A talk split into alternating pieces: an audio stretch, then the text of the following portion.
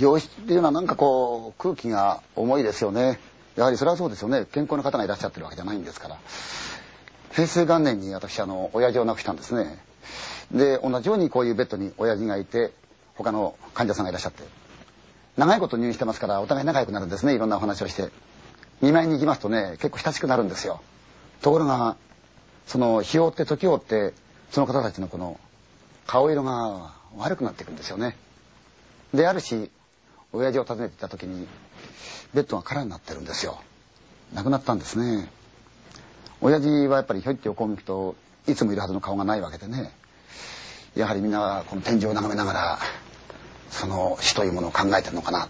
一体何人の方がこの天井を見たんだろうと思うと、まあ、何とも言えない気持ちになってしまうんですが。この話っていうのはあの茨城県の方の総合病院の今不調査してらっしゃいます。50過ぎた方なんですがこの方のお話なんですね。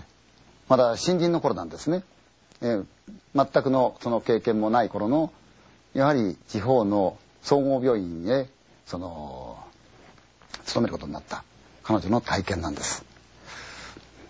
まあ若いですからまだ病院に慣れてませんよね。でその日が初めての夜勤だったんですね。で先輩の看護婦さんたちは引き継ぎのこともありますんで仮眠室へ行っちゃった。夜中自分一人です。まずあちこちこう見てあるわけですね。点検が必要なわけですから夜景ですよねするわけなんですね。これ大変だそうですよ。で部屋に戻る。ナースセンターでひょいっと机に座ってそこでもってこう書類作るわけですよね。結構大変な仕事なんですよね。若いですし疲れますから緊張もしていたんですね。うつらうつらしちゃった。へっと磨くとチカチカチカチカと。ナースコール。点滅してるんですね。見れば207207号室なんですね。あなんだろう。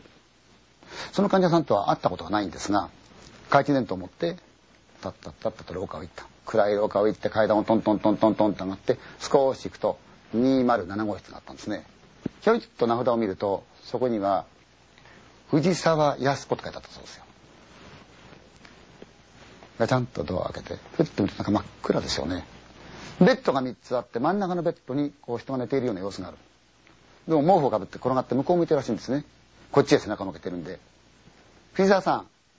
藤沢さん。どうなさいました？とむくっと起き上がった。お願いだから部屋変えてくれない？お願いだからここ怖いから。お願いだからどうしたんですか？もう落ち着いてください。どうしたんですか？って。そこの窓から女が覗くのよ。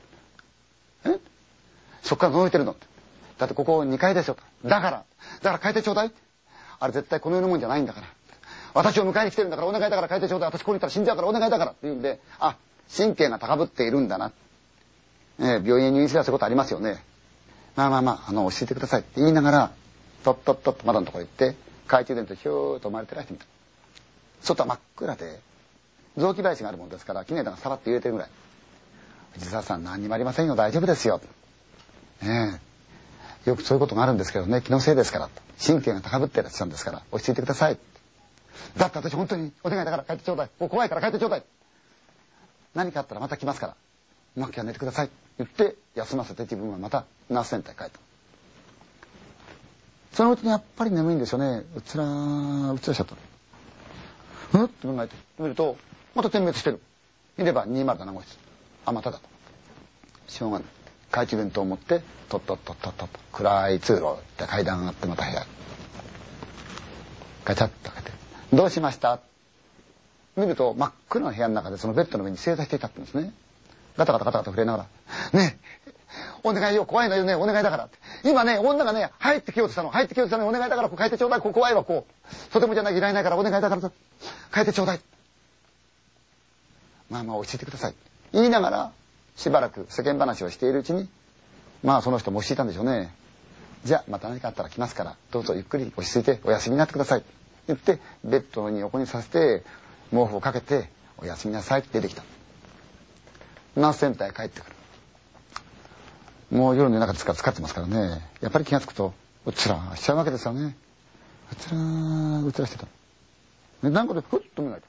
うん見ればまたあの壁のナースコールのライトがチカチカチカチカと点滅してるんですね。あれ？また207号室。あーあーと思いながらも懐中電灯を持ってまたとっとっとっとと。その暗い通路行った。階段をトントントントンと上がってまた暗い通路少し行った。ふっと見ると207号室の前の廊下に立ってるどうしたんですか？藤沢さん。って言「うだね」って私怖いから逃げてきたんだけど。もうお願いだから。お願いだから助けてちょうだい何があったんですか？私ベッドで寝ていたんだけれどもふっと誰かに手をつかまれたような気がしたんで目が開いた。よく見たら隣のベッドが手が伸びて私の手を掴んでる。誰だろうと思ってよく見たらあの顔の潰れた女が私の手を掴んで引っ張ろうとするのよ。言ったら私死んじゃうから必死になって逃げてきたんだけどもう入れないからお願いだからねお願いだから部屋帰ってくれない？呼びに来たんですか？呼びに来たあの女もう部屋の中にいるの。だから入れないの。藤沢さん落ち着いてください。大丈夫ですからって。ダメよ入っちゃうあなた。入ったらあなたも連れてかれるから絶対ダメよ。とは言ったものの見ないわけいかないですから。大丈夫ですから。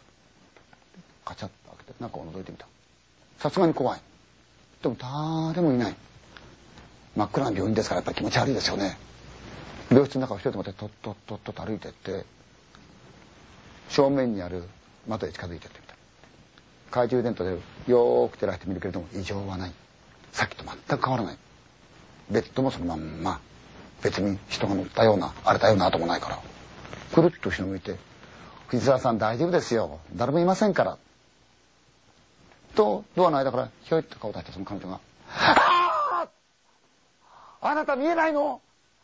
あなたの後ろにいるじゃないの？彼女が。ほらいるじゃないの!」さすがにこうなってふっと思ったけどひょーっと誰もいな。い藤沢さんいませんよ。言ったんですがその時にスーッと冷えるものを感じたんですね。これはいけないと思ったから時間もかれこれ夜明けに近いんで藤沢さんもしよければ仮眠室で来てお休みになりますか。それで明日部屋を変えてもらいましょうよ。言って歩き始めた。何のかんの言いながら歩いてくると向こうゆっくりついてくるわけですよね。それは患者さんですから急ぎなきゃできない。でやがてナースセンターですからね藤沢さんって言っていない。あれ？藤沢さん。藤沢さん？慌てて今来た道をとっとっとっと戻っていった。通路上がってみた。いない。ガシャッと開けてうーん病室を覗くけれども藤沢さんはいない。空っぽ。トイレかなと思って心配ですからトイレを見てみた。誰もいない。おかしい。どこ行ったんだろう。藤沢さん！藤沢さん！じゃあナースセンターの行っちゃったのかしらと思いながらとっとっとって言ってドアをガチャッと開けた瞬間ちょうど交代をする先輩の看護師さん出てらっしゃったんで「すいませんあの207号室の患者さん見かけませんでしたでしょうか?」ええ207号室の患者さんなんですけどいなくなっちゃったんです」207号室ええあそこはどなたもいないわよいえいえいますよあの藤沢さんって方がいらっしゃって藤沢さんはい。今ずっと一緒だったんですけど急にいなくなっちゃったんで探してるんです。あなたお会いになったのはい会いました。そんなはずない。え？いやそんなはずないわよ。いやだってその瞬間に先輩の看護婦さんの顔色が変わった。ちょっといらっしゃい。で彼女を連れてトットットットッと行って階段をカンカンカンカンカンカンと打つとしばらく行くところが地下の真っ暗な通路先に「霊安室」って看板がある。うわー。先輩何ですか？といいからいらっしゃい。キャカチガシャーン。開いた。なんかヒヤーンとしてる。向こうの方に2つベッドがあって線香がかかってるツーンとあのお線香の匂いがするわけですよ。あなたが言った207号室の藤沢さんって方ね。この方よ。え？もう昨日亡くなられてんのよ。だって今私一緒だったんですけどって。でも藤沢さんはこの人。おかしいなと思いながらも不安と好奇心があるもんですから。近づいてって。顔にかかった白い布をヒュッと掴んでうーっと上げてみた。あそこには紛れもなくついさっきまで自分が話していたあの藤沢さんが青白い顔のまんまでもって横たわってる。本当に昨日の晩亡くなってるんですか？そう。亡くなってるの？じゃあ一体私誰に会ったんだろう？確かに私はお話もしてるし。そうね。それ以上のことは看護師さん言わなかった。ふいっと目をやるともう一つの方そこにも誰かが横たわってる。見る気もなかったんですがなんか気になったもんだから近づいてってみた多少怖い気はあったんですが「先輩いいですか?」って、うん、その人の顔にかかっている白い布をちょっとつまんだスッとめくった瞬間に「ああ!」そこにあったのは若い顔の潰れた女の顔だった